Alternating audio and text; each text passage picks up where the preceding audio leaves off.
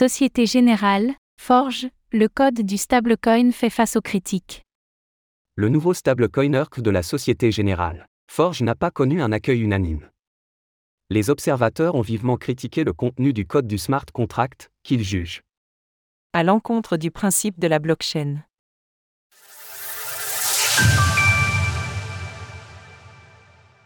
Le smart contract de l'ERC critiqué.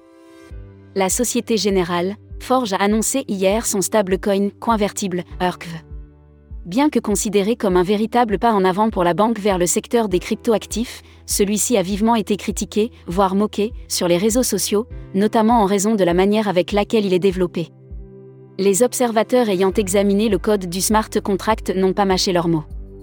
L'internaute 0xfubar a déclaré que ce code est le pire jamais vu, tandis que alfv.eth, un expert du domaine, a expliqué sur Twitter.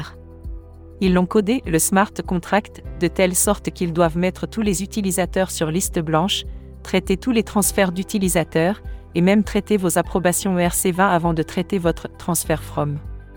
Autrement dit, les transferts de l'ORC doivent systématiquement être approuvés par une entité avant d'être traités.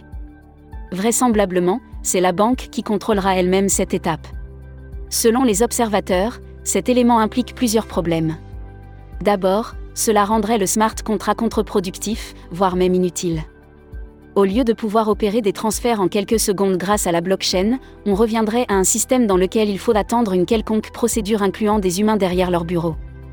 Ensuite, la validation systématique des transactions par la banque pourrait finir par entraîner des frais exorbitants à l'avenir, notamment dans une période de forte utilisation de la blockchain Ethereum, ETH.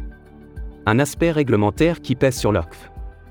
Dans un contexte où les stablecoins sont de plus en plus observés par les régulateurs, la Société Générale, Forge a mis l'accent sur l'aspect réglementaire.